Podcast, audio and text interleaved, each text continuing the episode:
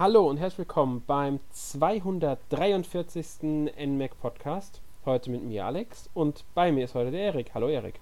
Ja, hallo Alex und hallo Hörer. Ja, wir machen heute wieder einen eShop Roundup, mittlerweile Nummer 14. Ähm, ja, wir reden also über kleinere eShop-Titel, die auf der Switch erschienen sind. Dafür haben wir uns drei Spiele ausgesucht. Ähm, möchtest du schon mal sagen, welche drei das sein werden, Erik? Ja, zum einen Overcooked 2, zum anderen Mini-Metro und dann ganz aktuell auch noch Bad North. Ganz genau. Ähm, außer Bad North habe ich die Spiele auch sogar tatsächlich alle wenigstens mal kurz gespielt. ich glaube, du hast tatsächlich auch alle gespielt. Ja, also sowohl Mini-Metro habe ich damals am PC gespielt, mhm. Overcooked 2 fürs EMAC auch getestet und Bad North habe ich dann sowohl für Gameplay Gamers als auch fürs NMAC getestet. Ja, das ist doch schon mal was. Da haben wir gut was zu erzählen. Ähm, fangen wir auch direkt an. Ich würde sagen, wir nehmen uns als erstes Mini-Metro vor. Das habe ich tatsächlich auf dem PC gespielt und jetzt auch fürs NMAC getestet. Ähm, ja. Also sprich die Switch-Fassung. Das sollten wir sagen. Alle Titel, genau. die wir heute besprechen, sind für die Switch erschienen. Ganz genau. Weil es gibt, glaube ich, auch keine andere Fassung für.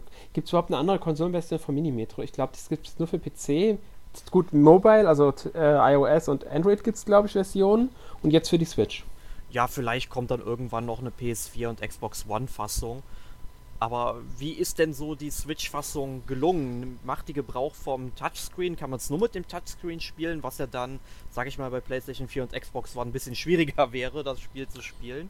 Wie sieht's da aus, Alex? Also es gibt äh, zwei Steuerungsmöglichkeiten. Einmal, einmal die Controller-Steuerungsmöglichkeit, also entweder mit Joy-Cons auch im Handheld-Modus oder halt mit Controller, Joy-Con, wie auch immer am Fernseher. Und wenn man im Handheld-Modus spielt, kann man auch den Touchscreen einsetzen. Also sie haben beides drin. Ähm, funktioniert soweit ganz gut, sage ich mal. Ähm, nicht so gut wie am PC mit der Maus, weil mit der Maus einfach freier ist, sage ich mal. Also, weil einfach Controller und Touchscreen, beides hat Vorteile, beides hat Nachteile. Der Touchscreen fühlt sich etwas intuitiver an, wenn man freier ist. Dafür verhindert der Finger ein wenig die Übersicht, weil man ist immer irgendwie im Weg und da die Symbole dann doch etwas klein sind dafür, zum Beispiel wenn man einen Zug versetzt, dann nimmt, nimmt man den ja und äh, schiebt den auf das andere Gleis, wo man ihn jetzt haben will. Ja, wenn man von einer Linie zur anderen Linie springt.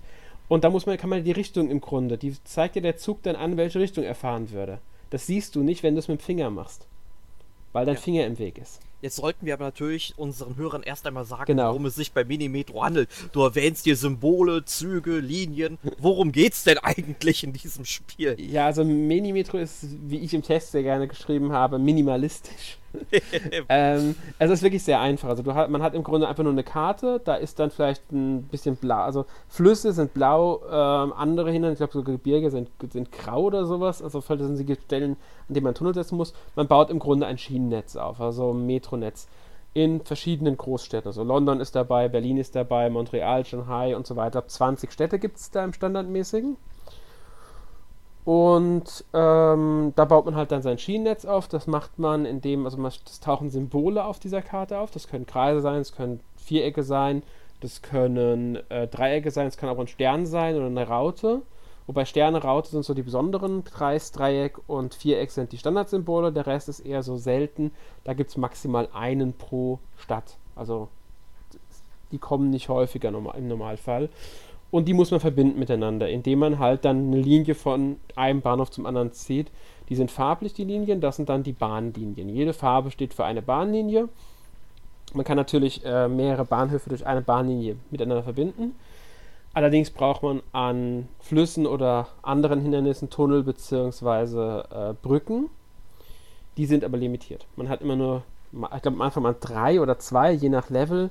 Und man kriegt dann halt, wenn man Belohnung bekommt am Ende der Woche, im Standardmodus muss man dazu sagen, kriegt man die am Ende der Woche, ähm, kann man hin und wieder auch neue aussuchen. Also da ist ein bisschen auch Planung und Abschätzen und so weiter und so fort notwendig. Ähm, es werden auch Passagiere, die werden angezeigt an den Bahnhöfen durch auch Symbole, die den Bahnhöfen entsprechen. Und die wollen dann im Grunde. Also wenn bei einem Kreisbahnhof ein Dreieck erscheint, der will dann zum nächsten Dreieckbahnhof. Dabei ist nicht irgendwie, das muss der bestimmte Dreieckbahnhof sein, sondern zu irgendeinem Dreieckbahnhof wollen die. Also es ist nicht so genau, dass die jetzt einen bestimmten wollen, die wollen einfach nur zu einem Symbol. Egal welches dieser Symbole auf der Karte das ist. Äh, es kann passieren, dass wenn zu viele Passagiere am Bahnhof warten, ist der überfüllt ist, dann füllt sich langsam ein Kreis um dieses Symbol, ist der voll, hat man verloren. Dann ist vorbei. Also man muss im Grunde sein Schienennetz so aufbauen, dass es effizient funktioniert, die Passagiere immer gut abgeholt werden und es nicht passiert, dass ähm, die Bahnhöfe überfüllt werden. Das kann man halt, wie gesagt, verhindern, indem man im Laufe der Zeit durch neue Belohnungen mehr Linien setzen kann, mehr Züge setzen kann. Vier Züge können pro Linie fahren. Man kann Waggons freischalten, die man an Züge dran setzen kann. Dadurch können sie nicht nur sechs, sondern zwölf Passagiere oder wenn man zwei dran hängt, äh, noch mehr. Also immer jeder Waggon trägt sechs mehr Passagiere äh, transportieren. Ich weiß gar nicht, ob zwei oder drei Waggons das Maximum sind. Bin ich mir jetzt gerade nicht mehr ganz sicher. Ähm, ja, das ist so das Wichtigste, würde ich jetzt mal sagen. Oder habe ich irgendwas vergessen? Nee, du hast es eigentlich super auf den Punkt gebracht. Also man merkt, dass das Spielprinzip eigentlich ja sehr minimalistisch und ich glaube in den ersten ein, zwei Spielminuten dann auch jedem direkt einleuchten wird und es natürlich sehr simpel ist. Man denkt, es ist ein, einfaches Spiel, aber das wird ja mit der Zeit ganz schön herausfordern, weil du mhm. ja zum einen halt diese Limitierungen hast. Es werden dann immer mehr Bahnhöfe, es werden immer unterschiedliche Bahnhöfe und Passagiere, die irgendwo hin transportiert werden wollen. Also, das ist schon ganz schön herausfordernd. Ja, besonders dann, wenn man halt äh, mehrere Linien hat und einfach nicht genug ähm, Brücken oder Tunnel, um jede Linie über auf die andere Flussseite zu bringen. Dadurch werden dann Umsteig, wird Umsteigen notwendig. Es gibt zwar diese Umsteigebahnhöfe, die äh, äh, dadurch können dann mehr Leute an einem Bahnhof warten. Das kommt aber ganz selten, so ein Umsteigebahnhof, und die sind auch nicht immer das beste Mittel. Am besten ist immer dann, wenn die Leute gar nicht erst umsteigen müssen. Das heißt, wenn jede Linie an jedes Symbol angeschlossen ist. Das ist aber gerade bei den Sondersymbolen überhaupt nicht möglich. Deswegen ist es immer ein bisschen tricky, auch weil die Leute sitzen bleiben. Also sagen wir, ein Zug fährt an einem äh, Kreissymbol vorbei, kommt und will zu einem Dreieck, kommt danach, also wenn es keine Kreisbahn ist, wenn die Bahn nicht im Kreis verläuft, sondern wenn die endet und wieder zurückläuft, geht nämlich auch, dann ähm, steigen die auch nicht ein, wenn danach kein Dreieckssymbol mehr kommt. Die bleiben dann im Grunde stehen. Das heißt, die steigen nicht ein, fahren bis zum Endbahnhof und dann wieder zurück. Die warten dann dort, bis der Zug wieder zurückkommt, um sie dort einzusammeln. Das kann auch tricky werden. Also man muss da sehr viel bedenken, sehr viel Mikromanagement, was es sehr gut macht, man kann halt jederzeit pausieren. Und dann kann man umplanen. Wichtig ist, im Standardmodus kann man die Linien löschen, entfernen, die Züge wieder versetzen. Im Expertenmodus, oder ich weiß gar nicht mehr, wie der gerade jetzt genau heißt, ist das nicht möglich. Also man kann die Linien nicht mehr ändern. Einmal gesetzte Linien sind gesetzt. Allerdings man, schaltet man die Level erst frei, wenn man in den normalen, also im normalen Modus, im Standardmodus bestimmte Ziele erreicht. In London, glaube ich, muss man, äh, ich glaube, 1000 Passagiere transportieren und nur eine einzige Brücke einsetzen. Mehr darf man nicht einsetzen. Nur dann schaltet man London im Extremmodus frei. Also da hat man ja alle Hände voll zu tun. Was ja. ähm, mich jetzt noch interessieren würde, also wenn ich das richtig in Erinnerung habe, ich weiß gar nicht, wie alt die PC-Fassung ist, also die hat auch schon ein paar Jährchen auf dem Buckel. Mhm, ähm, genau. Wenn ich das richtig in Erinnerung habe, werden die ähm, ja, einzelnen Levels ja auch immer größer mit der Zeit. Also es zoomt immer mhm. langsam heraus. Ich nehme an, das ist in der Switch-Fassung genauso. Ja. Und ähm, ich kann mir jetzt natürlich vorstellen, dass der kleine Bildschirm von der Switch äh, nicht unbedingt dafür geeignet ist. Gibt es denn da irgendwie eine Zoom-Funktion oder funktioniert das ganz normal? Das ist wie am PC. Also ich muss rein inhaltlich, spielerisch haben sie eigentlich gar nichts verändert, außer die Steuerung. Ähm, und ich fand es auch gar nicht schlimm, ehrlich gesagt, dass es rauszoomt. Weil so extrem fällt das am kleinen Bildschirm gar nicht auf muss ich sagen. Das Einzige, was problematisch ist, ist die Steuerung mit dem Controller und auch mit, der, mit dem Finger, wenn Linien direkt nebeneinander verlaufen. Also wenn man viele Linien hat, verlaufen die natürlich irgendwann mal direkt nebeneinander, weil die zwischen zwei Bahnhöfen einfach identisch verlaufen. Kommt aber gerade in der Mitte der Stadt dann häufig vor. Und ähm, da kann es schwierig werden, wenn man eine Linie ändern möchte, die richtige zu bekommen, weil mit dem Finger die zu anzutippen ist dann schwierig Und dem Controller hat man das Problem, der Cursor ist nicht frei beweglich, sondern der springt zwischen Punkten hin und her. Wenn man den bewegt, springt der von einem Punkt zum nächsten. Punkte sind zum Beispiel die Züge, die Waggons, die Bahnhöfe und die Mittelpunkte der äh, Linien zwischen zwei Bahnhöfen. Also zwischen je, immer zwei Bahnhöfen, auf jeder Linie gibt es einen Mittelpunkt. Und manchmal erwischt man den richtigen Mittelpunkt nicht. Oder wenn man dann einen bestimmten Zug möchte, erwischt man den richtigen Zug nicht. Wenn man einen Zug auf einer Linie platzieren möchte, kann es passieren, dass man nicht an die, die richtige Linie erwischt, sondern auch auf der anderen Linie platziert. Das passiert aber sowohl mit dem Touchscreen als auch mit dem Controller einfach, weil es manchmal etwas friemelig wird. Besonders dann, wenn halt, desto mehr Linien man hat, desto größer die Karte wird. Das ist das Hauptproblem des Spiels in der Switch-Fassung. Man kann sich daran gewöhnen, wie gesagt, auch weil man pausieren kann. Dadurch ist man dann nicht äh, gestresst. Man kann also alles in Ruhe angehen, kann sich Zeit lassen. Trotzdem kann es schon ein bisschen nerven, wenn man da, was weiß ich, zehnmal hin und her springt zwischen den Punkten, bis man mal endlich an dem richtigen ist. Einfach nur, weil der diesen Punkt nicht mehr erkennt. Vielleicht, weil er zwischen zwei anderen Bahnlinien liegt. Okay, das ist also ein kleines bisschen nervig. Ja. Das okay. kann nervig sein, es muss nicht sein. Ein einziges Mal kam es bei mir vor, dass das Spiel ähm, in der, also bei, im Handheld-Modus bei sehr großem, also bei allen Linien, die möglich waren, ich glaube sechs Linien waren es in der Stadt, andere haben ja acht, aber da waren es sechs, sehr viele Züge und so, da hat es bei mir angef minimals angefangen zu ruckeln, als ich von Touchscreen wieder zum Controller wechseln wollte. Und das hat dann auch nicht mehr funktioniert. Ich konnte dann nicht mehr mit Controller weiterspielen. Ich musste das Spiel neu starten, bis ich mit Controller spielen konnte. Ah, okay. einmal hatte ich den Fehler nur. Aber da kommt ja. dann vielleicht ja noch ein Patch raus. Ja, wie gesagt, ich sage nur einmal, ich konnte es auch nicht rekonstruieren. Ich habe das mehrfach versucht zu rekonstruieren, ging nicht mehr. Okay, also das, sind ja immer die, Sag mal, das sind ja immer so die ärgerlichsten Bugs für Entwickler, die einfach nicht reproduziert werden können, da dann mal genau. die Ursache zu finden. Genau, es ist also wirklich so eine, so eine ich habe es relativ lange auch gespielt fürs Testen. Ich habe hab viele Städte gespielt, die Städte doppelt gespielt, in verschiedenen Modi gespielt und trotz allem ist es mir nur einmal aufgetreten. Das finde ich ist dann auch verschmerzbar. Ja, auf jeden Fall. Wenn es jetzt nur einmal passiert ist, dann kann man damit sicher leben. Ja. Ja, ähm, viel mehr kann ich jetzt zu Minimetro eigentlich auch nicht erzählen. Da gibt es, glaube ich, auch gar nicht mehr ganz viel genau. zu sagen. Wir haben, glaube ich, hier alles schon zu diesem Titel gesagt. Ganz genau. Wer, wer halt Mikromanagement mag und sich gerne an sowas versucht und da rumfriemelt, der wird seinen Spaß mit haben. Es ist halt eher so ein Spiel, das für zwischendurch mal geeignet ist. Man spielt, klar, manchmal spielt mich auch dann fest, man will nur kurz 10 Minuten spielen, am Ende nur zwei Stunden rum, kann passieren.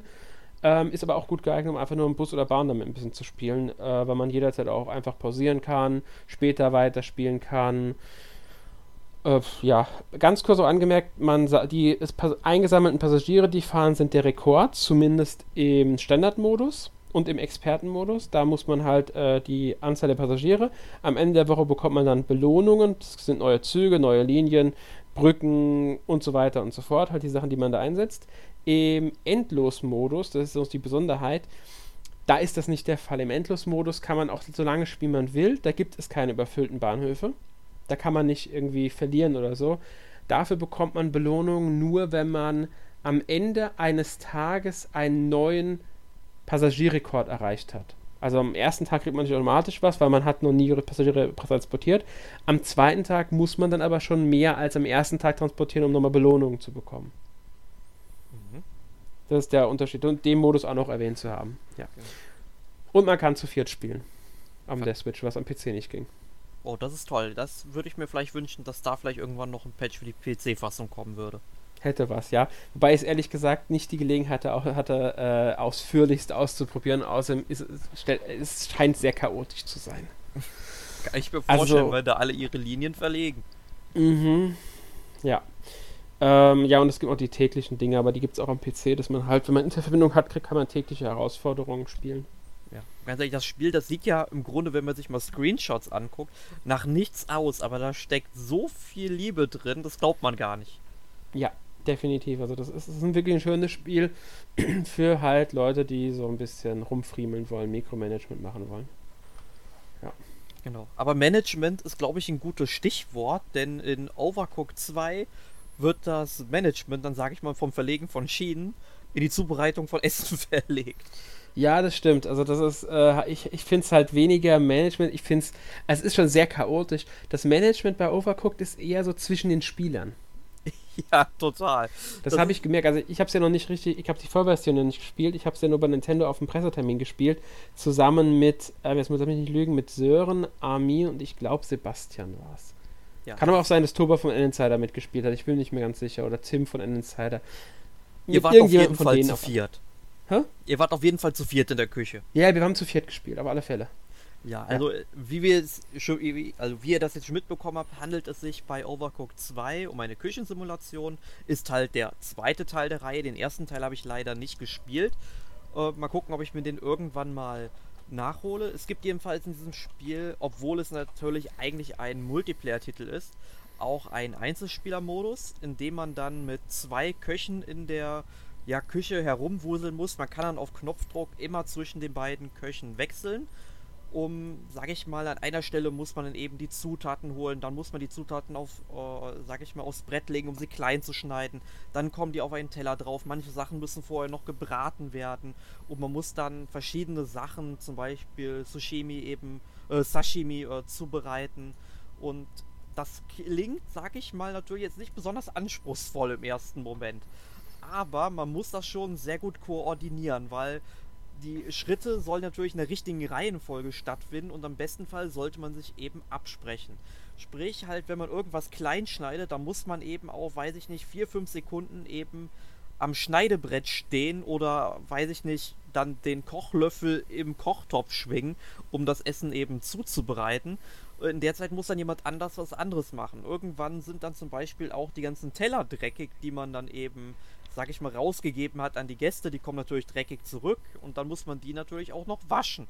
Und das alles so koordinieren, das ist alleine auf Dauer, sag ich mal, sehr, sehr fummelig. Also mit dem Einzelspieler-Modus hat man, dem Story-Modus hat man in dem Spiel jetzt eigentlich nicht sehr viel Freude auf Dauer, weil man nie so gut sein kann, wie wenn man das Spiel zu zweit spielen würde, da man ja immer nur einen Charakter gleichzeitig bewegen kann und die zweite Figur, die bleibt einfach ja wie so eine Erdnuss stehen und macht nichts. Ähm, Finde ich halt ein bisschen schade, da hätte ich mich gefreut, wenn es da irgendwie eine künstliche Intelligenz gäbe, die man vielleicht sogar programmieren könnte, ähm, zum Beispiel welche Prioritäten die äh, Figur jetzt machen sollte, ob sie jetzt erstmal Teller waschen sollte, wenn dreckige Teller da sind, oder eben schon mal Zutaten eben aufs Schneidebrett legen sollte. Solche Geschichten fehlen mir da. Ähm, ja. Du hast es ja jetzt im Mehrspielermodus gespielt. Also der Titel ist ja wirklich auch prädestiniert dafür, um es eben mit mehreren Leuten zu spielen.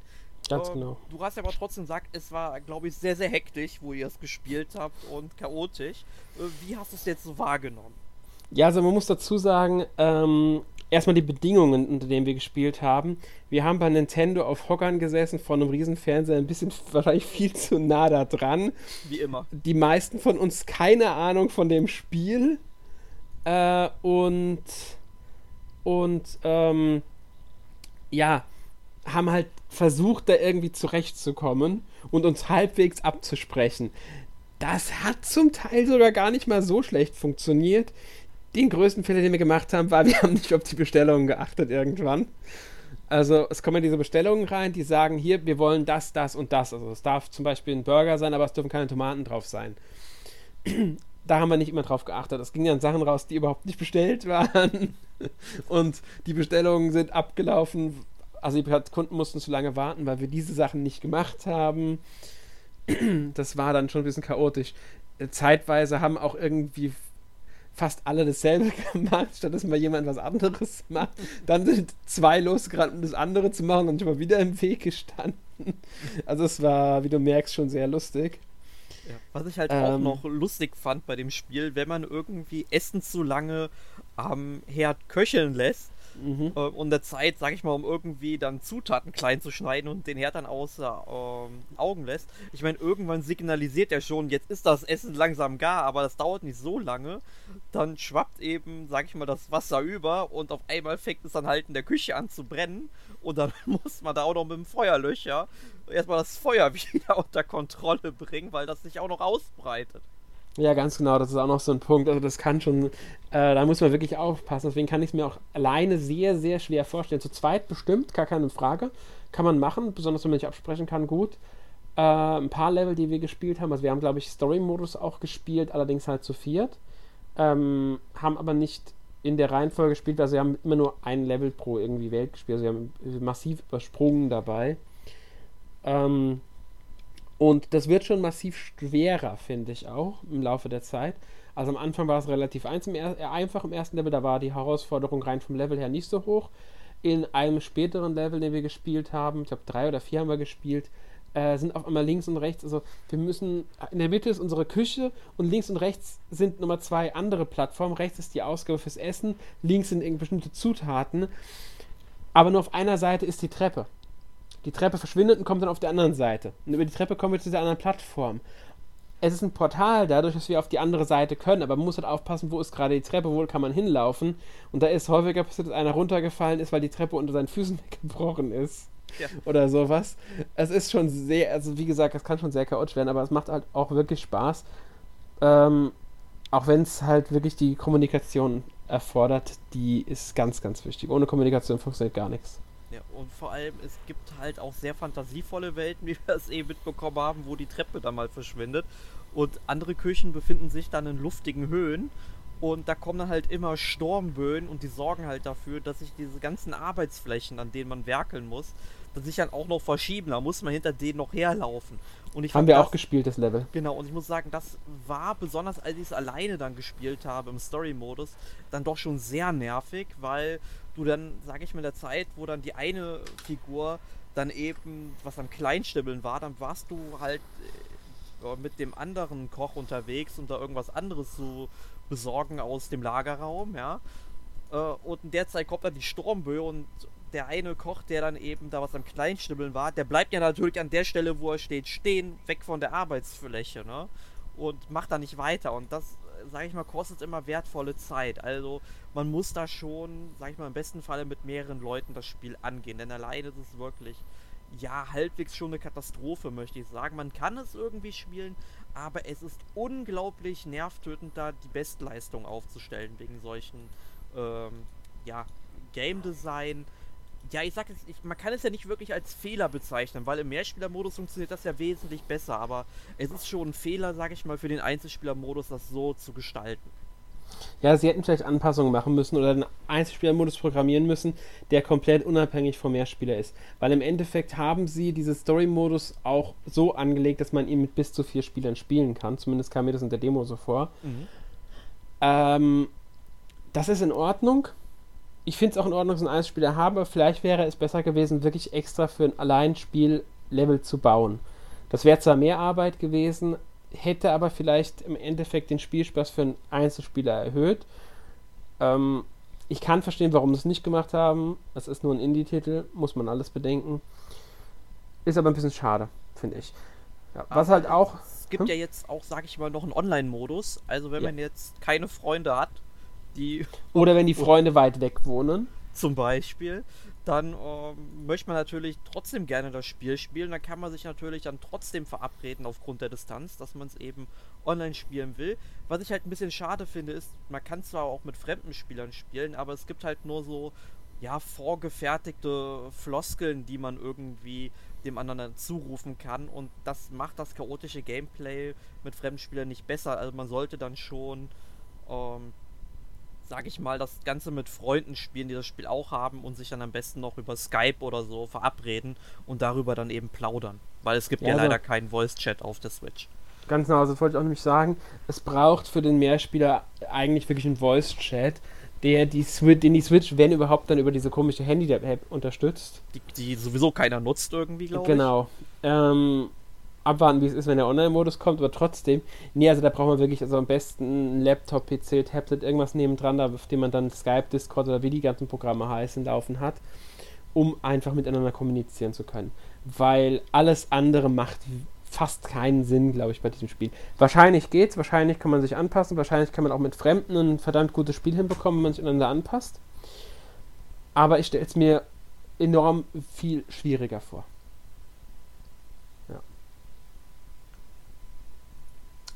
Gut. Ich denke, auch zu Overcooked 2 haben wir, glaube ich, jetzt alles gesagt, was man da sagen konnte. Ich denke Ist halt auf jeden Fall ein lustiger Mehrspielertitel. Ähm, genau, ja. Genau. Kann ich nichts mehr zu sagen. Perfekt. Ja, dann kommen wir jetzt zu dem Spiel, das nur du gespielt hast, auch wenn ich ungefähr weiß, was Bad North ist. Ähm, also, wenn ich jetzt rein von der Beschreibung her gehe, äh, wird es gerne als Rogue-Light Echtzeit-Taktikspiel bezeichnet. Ja. Kannst du dem zustimmen? Erklär erstmal, was es überhaupt ist und ja. Okay, also Bad North dreht sich eben um die Wikinger-Angriffe zwischen dem 8. und 11. Jahrhundert. Das wird jetzt im Spiel nicht gesagt, aber dann war eben die Wikingerzeit angesagt. Und im Spiel kontrollieren wir dann eben verschiedene Inseln. Also, und auf diese Inseln äh, haben es die Wikinger eben angesehen. Die greifen an und brandschatzen, also stecken dann eben die Häuser, die auf diesen Inseln stehen, in Brand. Und wir müssen dann eben äh, diese Insel dann auch verteidigen. Also wir haben dann am Anfang ähm, zwei Einheiten, beziehungsweise ein Hauptmann, der dann eben diese äh, zwei Einheiten dann eben kontrollieren, also zwei Hauptmänner, zwei Einheiten. Ähm, und dann hört man irgendwann das Horn und dann, ähm, also das Hornsignal und dann fangen die Wikinger an, diese Insel zu attackieren. Man sieht dann eben, wie sie ganz langsam von einem Ort, also was heißt von einem Ort, also vom Meer aus mit ihrem kleinen Bötchen auf diese Insel zusteuern. Und dann kann man ganz am Anfang noch seine Soldaten einfach ja zum Strand hinbewegen, wo die Wikinger halt landen werden. Das kann man ungefähr abschätzen. Ähm, und die machen dann einfach fertig. Das wird mit der Zeit aber auch wesentlich anspruchsvoller, denn irgendwann kommen die Wikinger ja auf die Idee, aha, wir könnten ja einfach mal Bogenschützen auf diese Boote schicken und wenn wir dann halt unsere Einheiten an den Strand beordern, dann werden die natürlich schon vom Meer aus beschossen. Also muss man die dann erstmal irgendwie noch in Sicherheit bringen. In derselben Zeit kommen dann aber natürlich noch weitere Boote hinzu, die zur gleichen Zeit angreifen und dann muss man schon auch seine ganzen Truppen ja so befehligen, dass die möglichst an allen Seiten gleichzeitig kämpfen. Allerdings sind die natürlich halt ähm, schwächer, wenn die einzeln mit, äh, es mit den Wikingern aufnehmen, anstatt wenn wir eben beide Truppen nebeneinander an den Strand stellen, wo die Wikinger ankommen, da werden die halt direkt platt gemacht. Ähm, und nach, äh, sag ich mal, nach ein paar Wellen, äh, die letzte Welle wird auch immer angekündigt von den ähm, Wikingern, ähm, die Häuser, die dann noch auf der Insel stehen, die bezahlen dann eben die, ähm, bezahlen uns als Spieler dann sozusagen. Also es geht dann ein bis drei Münzen. Vielleicht ist ganz spät im Spiel, gibt es da vielleicht noch Gebäude, die ein paar mehr Münzen zahlen. Das weiß ich nicht. Ich habe es leider nicht ganz durchgeschafft bisher. Ähm, jedenfalls diese ganzen Münzen äh, können wir dann, sag ich mal, ja, die ganzen Einheiten damit bezahlen. Und je besser wir die bezahlen, desto mehr Fähigkeiten haben die dann. Also Pikniere können dann einfach nach vorne stoßen mit ihren Lanzen und Infanteristen können dann eben, sag ich mal, von der Klippe runter auf andere Einheiten springen. Es gibt dann auch einen Cooldown, wann dann eben das nächste Mal diese Spezialfähigkeit eingesetzt werden kann. Und das ist im Grunde so das ganze Spiel. Man springt dann äh, von Insel zu Insel, man kann sich seine Route immer aussuchen. Und bei jedem Spieldurchgang ändern sich, sage ich mal, auch die Position der Inseln willkürlich. Ähm, unterwegs findet man dann auch Inseln, wo man dann eine neue Truppe aufgabeln kann, beziehungsweise einen neuen Hauptmann, der sich einem anschließt, oder auch Gegenstände, die, ähm, sag ich mal, an die Hauptmänner verteilt werden kann. Und das motiviert auch bis zu einem bestimmten Punkt. Und welcher Punkt ist das? Ich meine, du sagst, bis zu einem bestimmten Punkt motiviert das, aber was ist das? Ja, es klingt schon sehr gut alles, aber was ist jetzt das Negative daran? Was meinst du damit jetzt genau? Also, also es ist auf Dauer natürlich schon sehr repetitiv. Also die Inseln, die haben, mhm. die, sag ich mal, die sind von ihrer Topografie recht ähnlich. Man hat halt einfach, sag ich mal, so eine untere Ebene, wo der Strand ist und dann eben ein paar Hügel, aber wo man eben raufklettern kann und so weiter. Also sowohl deine Einheiten als auch der Feind kann dann eben hochklettern, um dann zum Beispiel Häuser anzugreifen und in, äh, ja, in Brand zu setzen, die dann eben oben stehen. Ähm, ich meine, das funktioniert trotzdem, auch wenn es, sage ich mal, sehr repetitiv ist. Das Problem, was ich mit diesem Spiel habe, ist, dass es ähm, je nachdem, wie gut oder schlecht man spielt, von einem Moment oder von einer Sekunde auf die andere unglaublich schwierig werden kann. Denn es gibt in diesem Spiel einen Permadeath. Sprich, wenn einer deiner Hauptmänner stirbt, ja, egal wie stark der ist, dann ist der weg, mitsamt seiner Truppe. Und wenn du zum Beispiel, wenn dir das im ersten Drittel des Spiels passiert, wo du dann zum Beispiel ähm, gerade deinen dritten Hauptmann bekommen hast, also bis zu vier Hauptmänner kann deine Truppe eben haben. Und dann verlierst du einen hochgezüchteten ja, Hauptmann von dir in einem Kampf, weil du mal gerade unachtsam warst. Kann dir immer mal passieren. Ähm, dann hast du halt immer noch einen starken, zumindest wenn du die gleichmäßig eben gelevelt hast. Und dann hast du noch einen, der jetzt komplett frisch ist und neu. Der fängt ja auf Level 1 wieder an. Also den musst du halt wirklich von Anfang bis Ende wieder, sag ich mal, aufbauen. Das kostet Zeit und Geld. Ähm, aber wenn dir jetzt, sag ich mal, dann auf einmal so ein starker Hauptmann fehlt, aber die Gegnerstärke nicht an deine Truppen angepasst ist, dann machen die dich spätestens auf der nächsten Insel platt. Und dann war's das. Und dann kannst du das ganze Spiel wieder von vorne starten. Ja, das ist dieser angebliche Roguelite-Aspekt, den sie da erwähnen in der Beschreibung vom Spiel.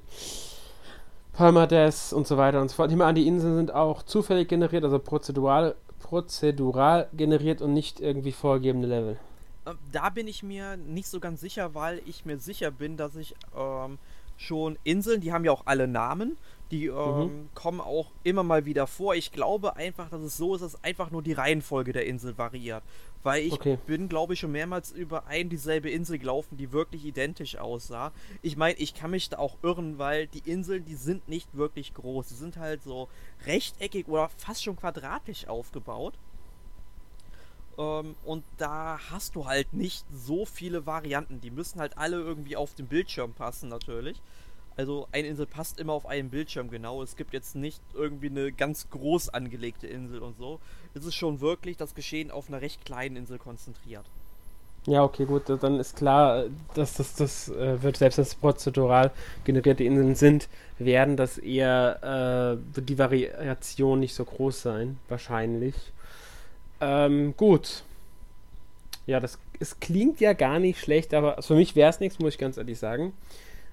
Äh, allein schon wegen dem Permadeath, ich glaube, ich würde mich da, wird da zu schnell genervt sein. Ja, ich, ich, sag mal so, wenn man wirklich gut im Spiel ist und auch auf seine Truppen Acht gibt, dann kann das auch funktionieren. Ich finde einfach nur dieses Balancing-Problem, selbst wenn es passiert, weil du kannst ja im Verlauf der, ich sag jetzt mal Anführungszeichen Handlung oder im Spielverlauf eher gesagt, du, du triffst ja auch immer wieder auf neue Einheiten mit der Zeit. Aber es kann natürlich auch, weil eben die Reihenfolge der Insel variiert, äh, eine ganze Zeit lang dauern, bis du äh, eine neue Einheit bekommst. Beispielsweise habe ich bei meinem ersten Spieldurchgang bestimmt eine Dreiviertelstunde gebraucht, bis ich, sag ich mal, meinen dritten Hauptmann bekommen habe. Beim zweiten Spieldurchlauf war es halt schon die dritte Insel, wo dann mein Hauptmann dazu gekommen ist. Also, das hätte man vielleicht auch noch ein bisschen besser anpassen können, mhm. muss man sagen. Das ist halt, sag ich mal, dass sie sagen, alle fünf Inseln gibt es irgendwie einen Hauptmann oder so zu rekrutieren. Ähm, das Problem ist halt einfach, wenn einer deiner Leute wegfällt, äh, dann ist der Schwierigkeitsgrad auf einmal exponentiell gestiegen. Und das ist, glaube ich, das Problem dabei, noch nicht mal so der Permadeath. Okay, ja gut, das, das ist noch, spricht noch mehr dafür, dass nichts für mich wäre, weil ähm, solche Balance-Probleme nerven mich halt dann schon. Besonders wenn halt, wie du sagst, durch Unachtsamkeit eine Figur stirbt und dann schon hast du im Grunde kaum noch eine Chance zu gewinnen das sowas sollte nicht passieren in so einem Spiel, muss man einfach so sagen. Ja, finde ich auch. Also ähm, ja. man hätte vielleicht alternative Schwierigkeitsgrade noch einbauen können, irgendwie einen mhm. leichten Schwierigkeitsgrad oder einfach zu sagen, Perma das aktiviert, deaktiviert, fertig, wäre vielleicht eine ganz gute Idee gewesen, um alle zufriedenzustellen. Ja, so wie es halt jetzt Fire Emblem macht, aber das ist ja gerade der Grund, warum sie es nicht machen. Es soll ja die Leute ansprechen, die diese Herausforderung mögen, die diese Rogue-Light-Spiele mögen. Ja, also ich, ich, muss sagen, mir gefällt äh, Bad North trotzdem, weil ich finde, man kann es halt auch wunderbar zwischendurch spielen, weil du kannst ja auch jederzeit, also sag ich mal zumindest zwischen den Schlachten, ähm, speichern und dann kannst du halt, ähm, wenn du halt mal wieder auf einer Bus- oder auf einer Bahnfahrt bist, dann eine halbe Stunde später einfach mal wieder einsteigen für ein paar Minuten, weil die ganzen äh, Schlachten, die dauern auch nicht länger als fünf bis zehn Minuten. Das geht also relativ flott. Ja gut, das ist, das ist wenigstens et etwas. Ja. Aber ich habe mir schon fast gedacht, aufgrund der Art des Spiels, so wie es auf Screenshots aussieht, so wie es in Videos wirkt, dass es wirklich so ein, ähm, ja, ich sag mal, fast ein typisches Handheld-Spiel ist. Von der Art, wie man es spielen kann. Ja, ich muss auch sagen, ähm, es wird mich, glaube ich, nicht wundern, wenn das Spiel auch irgendwie noch für Tablet-PCs oder so rauskommt. Ähm, weil es hat auch eine Touchscreen-Steuerung. Die funktioniert einigermaßen gut. Also ähm, ich habe da eigentlich nie große Probleme gehabt, dass da irgendwas nicht erkannt wurde. Das Einzige, was mich halt bei der Touchscreen-Steuerung stört, ist, dass du, wenn du zum Beispiel, du musst erst zum Beispiel eine Figur antippen, die du irgendwie bewegen willst und sag ich mal, diese ganze Insel, die ist dann so rasterförmig, also mit äh, Schachbrett, also Schachbrettartig aufgebaut, wie zum Beispiel bei Fire Emblem, ne? wie man das eben kennt mit diesem Gitter. Ähm, und dann wählst du die Position, wo sich die Figur hinbewegen soll. Und dann musst du, das ist nur im Touchscreen-Modus so, noch einmal bestätigen, dass du die dahin bewegen willst. Ja, und derzeit läuft das Spiel halt weiter. Ich meine, klar, es läuft in der Zeit, wo du eine ähm, Einheit befehligst, alles in Zeitlupe ab, damit du halt wirklich auch eine gute Entscheidung treffen kannst. Ist auch alles legitim, aber es kostet auch da wieder irgendwie dann nochmal eine Sekunde Zeit, um das zu bestätigen. Und das finde ich irgendwie ein bisschen blöd, weil wenn du es dann äh, am Fernseher spielst und dann den Pro-Controller verwendest, ist es eigentlich total einfach, dass du einfach schnell ähm, die äh, Figur auswählst. Mit R und L kannst du eben durchswitchen und dann ziehst du den Cursor einfach auf das Feld, wo du hin willst. Fertig. Funktioniert wesentlich angenehmer und halt im Touchscreen-Modus hast du das Problem, du kannst zwar ins Geschehen äh, reinzoomen und das funktioniert meiner Meinung nach auch besser als dann wiederum mit dem Pro-Controller. Das Problem dabei ist dann nur, es, äh, es zoomt immer nur zentral rein. Also wenn du zum Beispiel am rechten Bildschirm irgendwie dann ein angreifendes Wikingerboot siehst und du willst halt wissen, welche Einheiten da drauf sind, weil die Figuren sind dann, wenn du komplett rausgezoomt hast, dann doch so klein, dass du nicht unbedingt erkennen kannst, ob die jetzt mit Schwertern oder mit Bögen bewaffnet sind. Dann willst du reinzoomen und dann zoomt es halt, auch wenn du die Finger, sag ich mal, mit dieser typischen Geste vom Zoom, die man von Smartphones oder Tablet-PCs auch kennt, ähm, äh, weil du einfach an der Stelle reinzoomen willst, zoomt es dennoch zentral, dann musst du danach die Kamera nochmal dann eben nach rechts bewegen. Und das finde ich ist irgendwie sehr blöd gelöst. Ja, klingt auch etwas blöd. Ähm, gut, dann noch die Frage, äh, wann schon wieder, das war jetzt eine Switch, bisher Switch exklusiv oder kam es auch schon für andere Systeme? Also ich habe mal geschaut, also es gibt im Internet anscheinend schon Videos zur PC-Fassung, die ist auf Steam ja. noch nicht veröffentlicht. Okay. Ähm, da spielt man halt ganz klassisch mit dem Mauszeiger, glaube ich, wird auch am allerbesten funktionieren, wenn man die Wahl hat. Ähm, aber da steht, glaube ich, als Release-Termin immer noch 2018. Also ich nehme an, das ist momentan in der Beta und wird dann in den nächsten Wochen oder Monaten da auch noch erscheinen.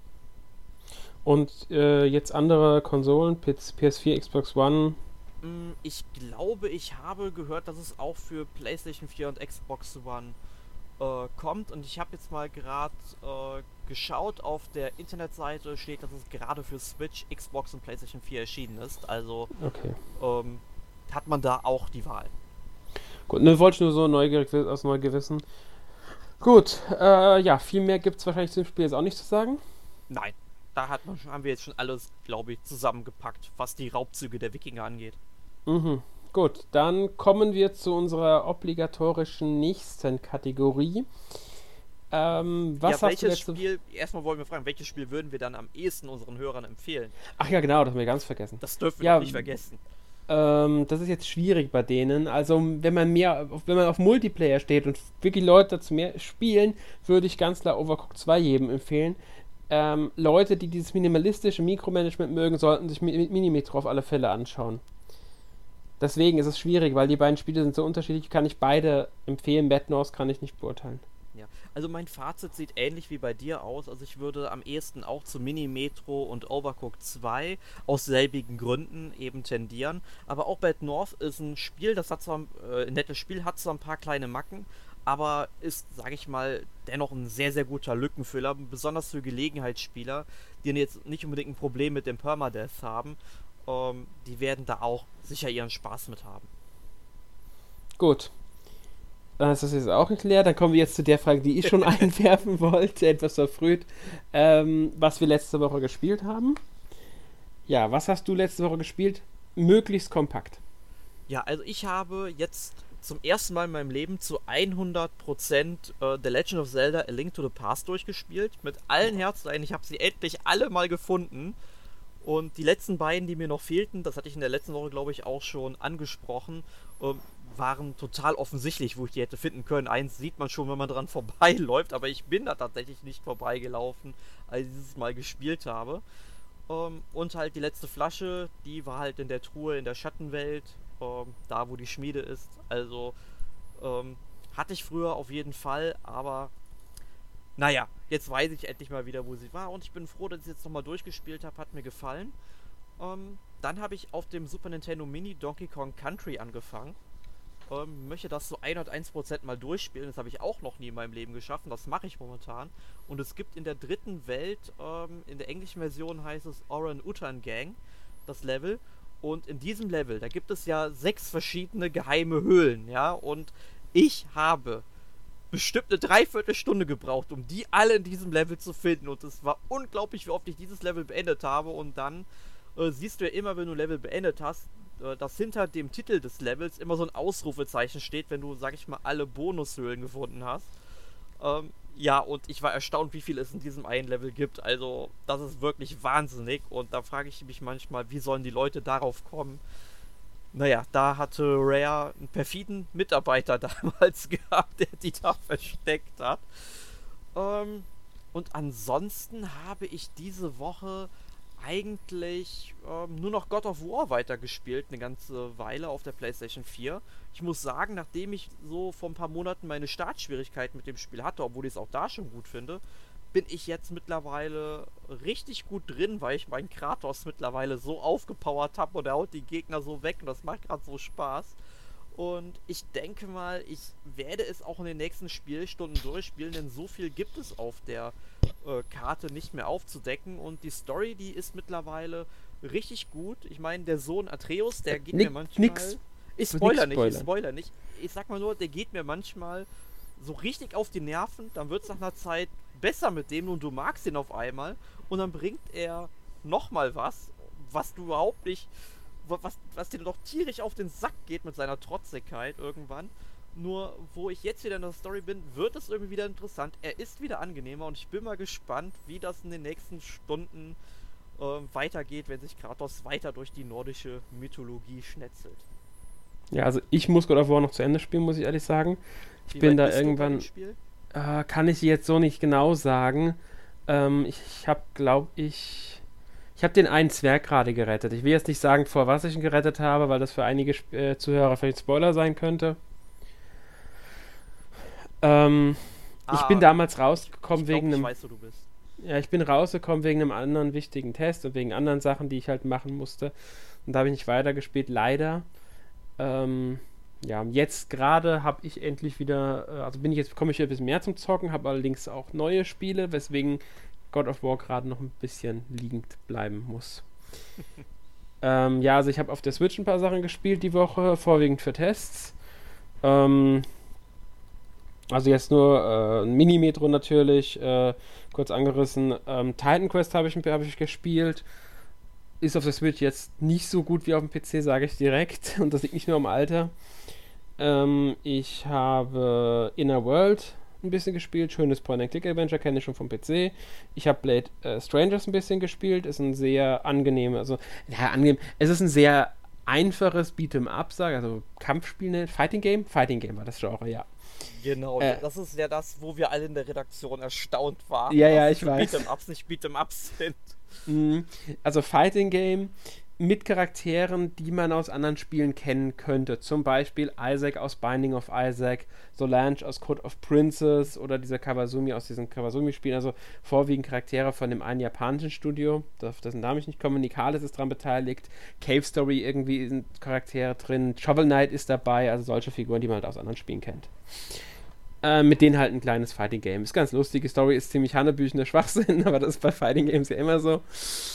Ähm, gut, was habe ich sonst gespielt? Ähm, natürlich jetzt die Woche die beiden großen neuen Spiele auf der PS4. Spider-Man Spider und Dragon Quest 11.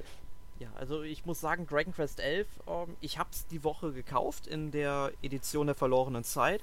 Habe es allerdings bis vor ein paar Stunden nicht ausgepackt. Wir müssen dazu sagen, wir nehmen den Podcast am Sonntag auf, also irgendwie fünf Tage nachdem das Spiel rausgekommen ist ähm, weil meine Kamera, die war im Urlaub und die ist jetzt auch wieder da und heute konnte ich ein Unboxing-Video aufnehmen, endlich. Ähm, muss ich halt noch spielen und Spider-Man ist tatsächlich auch bei mir automatisch im Briefkasten gelandet. War ich dann doch ein bisschen verwundert. Habe ich als Testmuster bekommen, obwohl ich es nicht angefragt habe. Werde ich, dann, werd ich auf jeden Fall mal reinschauen. Kannst du es denn empfehlen? Also Spider-Man macht mir Spaß. ähm, ist es halt in vielen Punkten relativ typisch Open World und hat noch so ein paar Sachen, die heute schon wieder bei vielen Open World Spielen nicht mehr aktuell sind, so wie zum Beispiel die Türme, um die Karte aufzudecken. Aha. Das haben, hat, haben ja viele andere Spiele nicht mehr. Ich finde es jetzt nicht ganz so störend in dem Spiel. Es macht Spaß, ähm, aber es könnte in manchen Punkten besser sein. Ich habe es aber noch nicht so viel gespielt, weil ich auch viel Zeit in Dragon Quest gesteckt hatte erst. Da habe ich meine Anfangsschwierigkeiten gehabt, muss ich ganz ehrlich sagen. Also man brauch, es braucht eine ganze Weile, bis es in Gang kommt, Dragon Quest. Also ich sag mal so, vier, fünf Stunden ist es wirklich ein bisschen zäh am Anfang. Kannst Dann du, wird es aber du sagen, besser. nach wie vielen Minuten der erste Kampf kommt? Von Dragon Quest? Ja. Äh, nee, kann ich dir nicht sagen, aber so lange dauert es gar nicht. Ja gut, das war ja bei Dragon Quest 7 ja schlimm, da hat es ja irgendwie zwei Stunden gedauert, weil du bist vorher mhm. nur hin und her gelaufen, hast mit den Leuten geredet. Ich meine, das war natürlich auch total interessant, weil die mhm. Story in dem Spiel auch echt gut ist, aber ähm, dann natürlich doch ein bisschen nervig am Anfang. Ja, also so lange dauert es nicht, aber es muss halt sagen, der ganze Anfang ist eher so halt mit Tutorial und so weiter. Und dann dauert es schon ein bisschen länger, bis man wirklich die, sein Heimatdorf mal verlässt. Je nachdem, wie man natürlich spielt. Man kann natürlich auch alles ignorieren, die, mit den Bewohnern gar nicht erst sprechen, die, die halt einfach nicht kennenlernen und direkt zu sich nach Hause gehen. Am nächsten Tag dann direkt zum Aus Stadttor gehen, um die Stadt zu verlassen. Das, da verpasst man natürlich dann, wie die Figuren, sage ich mal, äh, auf das reagieren, was du vorher gemacht hast, was passiert ist, was sich ergeben hat und so weiter. Das sind zwar Kleinigkeiten, aber man lernt halt die Bewohner seines Heimatsortes dadurch nicht so gut kennen. Ja, und Deswegen natürlich, natürlich geht, auch die Atmosphäre. Ganz genau. Deswegen geht natürlich jeder erstmal jeden abgrasen, geht in jedes Haus, guckt, was kann ich hier sammeln, wo gibt es vielleicht eine Truhe, wo gibt es vielleicht einen Topf, den ich zerwerfen kann, um zu gucken, was da drunter ist, drin ist ähm, und so weiter. Die wichtigen Sachen sind natürlich storymäßig drin, also dass du mit deiner äh, Kindheitsfreundin dich hin und wieder unterhältst, das ist natürlich storymäßig eingebunden. Auch, dass du äh, mit deiner Mutter reden musst und so weiter und so fort. Das ist alles in der Story verankert. Aber es gibt auch Gespräche, die in die Story verankert sind und die ich dann eigentlich ganz äh, ja, ja, sie sind nicht wichtig, aber sie tragen dazu bei, die Bindung zu diese, des Charakters zu dem Heimatort darzustellen. Verstehst du, ich meine, denke ich mal. Ja, aber klingt auf jeden Fall nach typisch Dragon Quest für mich. Ja, ist es auch. Es ist, es ist in vielen Punkten ganz typisch Dragon Quest, was ich äh, in manchen Punkten sogar zu Dragon Quest typisch finde. Also es kann dir immer noch passieren, dass du ähm, stirbst und eine Stunde Spielzeit verlierst, einfach weil der letzte Speicherpunkt zu weit her ist, beziehungsweise das Spiel speichert zwar automatisch, wenn du äh, neue Orte betrittst, aber wenn du in einen Dungeon kommst, das speichert am Anfang vom Dungeon und dann die ganze Zeit nicht mehr, dann kann es halt doch, doch sein, dass du eine Stunde gespielt hast, stirbst in einem Kampf und sei es nur, weil du unachtsam warst und dann musst du äh, den ganzen Dungeon nochmal neu spielen. Aber man verliert jetzt, sage ich mal, nicht seinen Fortschritt. Man kommt doch sicherlich mm. zurück zur Kirche, oder? Glaub ja, genau, genau, so wie früher halt. Also, oder halt zum automatischen Speicherpunkt. Da glaube ich, wirst du zurückgesetzt. Ich bin noch nicht gestorben, deswegen kann ich es jetzt so noch nicht genau sagen. Ähm, aber ich weiß es halt, weil du zwischendurch einfach nicht speichern kannst. Das ist halt das Blöde. Du wirst aber zur Kirche zurückversetzt. Das weiß ich. Darauf wurde schon hingewiesen. Also den Fortschritt verlierst du natürlich nicht, aber du verlierst halt das, was du in dem Dungeon gemacht hast. Du musst den Dungeon nochmal spielen und so. Ähm, was ich viel ärgerlicher finde, ist, dass du Wiederbelebung von einem gefallenen Charakter weiterhin fast nur in der Kirche oder an diesen Statuen machen kannst, weil ich habe bisher genau ein einziges ähm, Yggdrasil-Blatt gefunden, mit dem ich die Charaktere wiederbeleben könnte. Ja, die sind als ja Item. so total selten genau. gewesen. In jedem Spiel war das ja schon. Ja, und das finde ich halt, es ist schon ärgerlich, weil es kann wirklich auch mal nur aus einem kleinen Moment Unachtsamkeit, einer ist gestorben, ähm, das kann schon nervig werden, sage ich mal, wenn es im falschen Moment passiert. Ist mir jetzt, wie gesagt, auch noch nicht passiert. Kann aber passieren und das finde ich halt dann schon, nee, bin ja nicht so der Fan davon, wenn, so, wenn ich dann nicht die Möglichkeit habe, meine Charaktere wiederzubeleben. Ich weiß, später im Spiel bekommt man einen Le äh, Zauber zum Wiederbeleben, so wie es in allen Dragon Quests der Fall war. Trotzdem, da hätten sie vielleicht diesmal sagen sollen, okay, wir geben euch ein paar mehr von den Yggdrasil-Blättern. Oder so, keine Ahnung. Also man kann hier schon sagen, Dragon Quest konserviert hier die Werte, die es schon immer hatte. Ja, und da kommt, gehört auch dazu, wenn du wissen willst, wie viele Erfahrungspunkte du noch brauchst, um, bis deine Figuren aufsteigen, dann geh mal bitte in die Kirche. Ja, schön. Oder zur Statue. Selbst das haben sie beibehalten. Ist zwar schön nostalgisch, aber nicht mehr zeitgemäß. Weil das ist eine Sache, die ist eigentlich. Das hat keinen spielerischen Hintergrund. Ich, ich wäre mal interessant zu wissen, wenn sie, sag ich mal, Dragon Quest 12 dann vielleicht mal ein bisschen modernisieren sollten ähm, wie die Spieler in Japan vor allem das annehmen, die ja, vor, die ja Mhm. richtig darauf schwören. Ne? Ich meine, Ja, die wollen ich- ja auch ihren MIDI-Soundtrack haben. Ne? Ja, ich verstehe ja, dass das ganze Ding ähm, sehr klassisch ist. Sie haben es trotzdem modernisiert. Es gibt Sachen, die modernisiert sind. Also im Kampf, das fand ich sehr ungewöhnlich, kann man sich frei bewegen, aber es hat keinen Einfluss darauf, wie du kämpfst. Das heißt, du kannst rumlaufen, wie du willst. Du ka die Flucht kannst du so machen, wenn du den Kreis verlässt, der da um das Kampffeld rum ist. Es hat aber keinen Einfluss darauf. Egal, wo du stehst, die Gegner treffen dich, egal, wo du, wie du gerade durch die Gegend läufst, es hat keinen Einfluss darauf, wie du triffst. Ja, das habe ich damals ja schon bei Dragon Quest 9, wo die Charaktere, sag ich mal, auch automatisch irgendwie auf der Karte positioniert wurden, Mhm. dass sie ja auch kreuz und quer standen, dass sie da solche Sachen wie Gegner in die Zange nehmen und so weiter, um einen Vorteil zu bekommen, einfach nicht ausgespielt haben. Ja. Weil dann hätten sie die Charaktere auch, sag ich mal, ja an einer Stelle ähm, rumstehen lassen können. Ganz genau, also das ist halt bei dem Spiel jetzt wieder so. Deswegen habe ich dann auch eingestellt, das fand ich sehr schön. Du kannst in Einstellungen einstellen, dass du das nicht möchtest, das frei bewegen. Dann stehen die halt fix da. Dafür hast du eine bessere Kamera, weil die Kamera halt auch dann Einstellungen macht. Die zoomt dann ran und so weiter bei Aktionen. Die ganze Kamerafahrt ist einfach wesentlich schöner, klassischer auch ein bisschen, ähm, wenn du das freie Laufen einfach ausstellst. Und da das freie Laufen spielerisch null Wert bringt, braucht man es nicht. Dann nochmal eine Frage, weiß man schon, wann die Switch-Fassung von dem Spiel kommt? Weil das wäre für Nö. unsere Hörer vielleicht am interessantesten, aber gibt es anscheinend nicht. Nee, gar keine Info. Überhaupt keine Info aus Japan. Ähm, das ist komplett offen. Da äußert sich Square Enix zurzeit überhaupt nicht zu, außer sie will, ist noch in Entwicklung, wie sie sagen. Also das ist, ich denke mal, dieses Jahr wird das sowieso nichts mehr. Ist ja auch in Japan noch nicht draußen, die Version. Ähm, also mit Glück in einem Jahr, sage ich mal. Ich glaube, klar, die ja, Switch-Version könnte dann ziemlich zeitnah zur Japan-Version erscheinen, weil sie ja schon alles haben, ähm, was sie brauchen. Ich meine, die PS4-Version hat ja auch nur so lange gedauert, weil sie den Soundtrack zum Teil neu aufgenommen haben für Orchester. So ein paar Sachen sind Orchester, ich glaube, ein Teil ist noch MIDI. Ich war, bin mir jetzt nicht ganz sicher. Äh, und weil sie diese englische Sprachausgabe aufgezeichnet haben. Und im Japanischen gibt es ja gar keine Sprachausgabe bei dem Spiel. Das kam dann immer. Das finde ich halt ein bisschen schade, dass es dann halt natürlich auch keine japanische Sprachausgabe gibt. Klar, aber es gab ja, die wurde ja nie angefertigt, also können sie keine anbieten. Ja. Was ich viel ja ein bisschen blöd finde, ist dieser typische Faktor, den viele japanische Rollenspiele haben. Sie nennen die Sachen um. Ich meine, das ist normal, ich weiß, sie nehmen nicht die japanischen Namen. Ähm, das ist auch meistens in Ordnung, aber warum zwischen dem Englischen und dem Deutschen? Das, Ja. Der Heimatort von dir im Englischen, ich glaube Gabblestone oder so ähnlich heißt, und im Deutschen Kieslingen akzeptiere ich ja noch. Auch wenn es durch die Sprachausgabe manchmal ein bisschen seltsam wirkt. Aber dass sie die Hauptfigur, also die, die, die, nee, die Hauptfigur ist ja, die benennst du ja selbst, der spricht ja auch nicht, das ist ja typisch. Aber die beste Freundin von der Hauptfigur heißt im Englischen Gemma und im Deutschen Sandra. Ja, und dann kommt halt die Synchronisation, wo sie dann angesprochen wird und das passt dann nicht.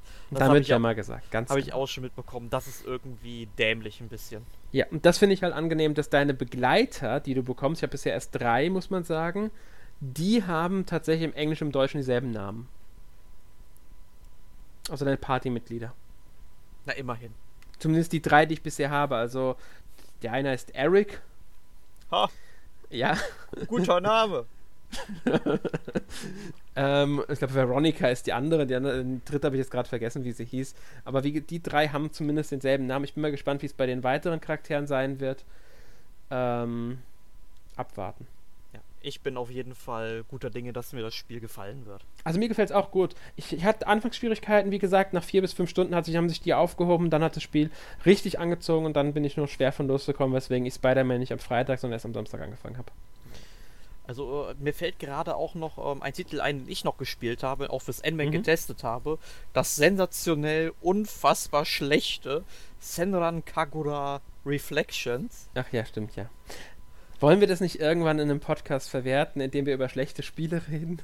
Ja, das Spiel mit den Hunden, wie wir, wie Arne und ich es letzte Woche genannt haben. Ja, du kannst kurz noch mal was zu Senran Kagura sagen, dem, wie, wie hast du im Test geschrieben gehabt, der noch nicht online ist? Ähm, Erotikspiel hast du es genannt oder so ähnlich? Ja, weil man kann es nicht wirklich. Ich weiß nicht, welches Genre ich dem irgendwie zuordnen soll, weil das Einzige, was man in diesem Spiel macht, ist halt irgendwie halt Asuka, also eine, äh, sag ich mal, die Hauptfigur aus dem Senran Kagura-Universum, ja, ähm, an Beinen, an Armen und im Brustbereich zu befummeln. und das ist das Einzige, was man in diesem Spiel macht. Die Story ist total langweilig. Die, die, die meint halt irgendwann, ja, dass sie den Spieler liebt. Ja, schön, aber und es ist so repetitiv, du machst immer nur dasselbe. Die Steuerung ist ein Graus. Ich meine, es gibt ein HD Rumble Feature, was der Director ja super toll fand. Uh, das kommt nicht so wirklich bei mir an, muss ich sagen. Also ich spüre nicht unbedingt das, was das HD Rumble mir da vermittelt. Mhm. Gut, äh, ich würde sagen, den Rest liest man ja da auch im Test, der ja, die Woche irgendwann online gegangen ist oder online geht. Ich bin mir jetzt gerade nicht mehr ganz sicher, wann der eingeplant war. Ähm, äh, müsste ich jetzt nachgucken. Also der kommt irgendwann erst die nächsten Tage, sag ich mal. Ja. Ähm, genau. Und Worum geht's denn nächste Woche, Alex? Ja, nee, weil ich wollte noch sagen, ganz kurz, das Spiel hat offiziell die Genrebezeichnung Adventure Rollenspiel Simulation. Ja, Rollenspiel im weitesten Sinne, würde ich mal sagen. Das andere naja, Abenteuer vielleicht auch im weitesten Sinne, aber. Ich wollte dir nur sagen, du weißt es jetzt. Ähm, okay. Ja, gut. Muss, dazu muss ich sagen, ich finde sowieso manchmal befremdlich, was da für Genre bei auf der Nintendo-Website angegeben werden bei den Spielen. Ja, es stimmt, deswegen habe ich auch gerade danach geguckt, weil es mich interessiert hat, was die angeben. Also ich würde schon ehesten als ein Erotikspiel bezeichnen, weil was mhm. anderes mhm. ist es meiner, meiner ja, Definition nach nicht. Meine Güte, ist es in Ordnung. Ja. Es ist halt so, es gibt bestimmt auch Leute, die sowas spielen mögen und das sollen sie gerne machen. Ähm, da gut, gibt es bessere Spiele, glaubt mir. Ja, muss man dann abwarten. Ja, wenn wir irgendwann nochmal über diesen Titel sprechen wollen, dann suche ich mal Alternativen raus. Mhm, mach das. Ich werde dich dabei unterstützen, weil mir fallen da, glaube ich, dann auch einige ein. Sehr schön. ähm, gut. Ähm, nächste Woche ist noch nicht ganz sicher, was wir machen. Das hängt auch davon ab, was für, ob jetzt die Direct, die ja leider verschoben werden musste, aber aus verständlichen Gründen. Wegen dem Erdbeben in Hokkaido. Ganz genau, wegen dem Erdbeben in Hokkaido. Ähm, und die, wir nehmen jetzt einfach mal an, dass die jetzt kommende Woche irgendwann stattfindet. Und dann würden wir am Sonntag den Podcast dazu aufzeichnen, beziehungsweise dann würde halt der Podcast zu der Direct kommen. Ansonsten bekommt ihr ein Überraschungsthema. Ja, aber keine Überraschungskassetten wie heute. Nein. Gut. Und es wusste oh. niemand, was ich mit Überraschungskassetten äh, meinte. Es hat sich niemand in den Kommentaren dazu geäußert, Alex. Stell dir mal vor. Tja. Tja. Kommt ja. vor. Ja, hat keiner von mir einen imaginären Händedruck bekommen. Schade. Vielleicht wollen sie auch einfach den Händedruck nicht den imaginären, haben deswegen nichts gesagt. Ja, meinetwegen, wenn, wenn die auf die Gamescom kommen, kriegen sie meinetwegen auch ein Real. Aber dann müssen sie halt den ganzen Tag mit so einem Schild rumlaufen. Ich möchte den feuchten Händedruck von Erik haben. das wäre doch was. Ja. Okay, bevor es noch ab zu abstruser wird, äh, verabschieden ja. wir uns für heute. ähm, ja. Ich hoffe, der Podcast war jetzt äh, ja für euch auch interessant über die Spiele. Wir haben ja jetzt auch noch eine ganze Weile über andere Sachen geredet, die wir gezockt haben. Und dann bis nächste Woche. Ja, bis dann. Tschüss. Ja, bleibt spritzig. Tschüss.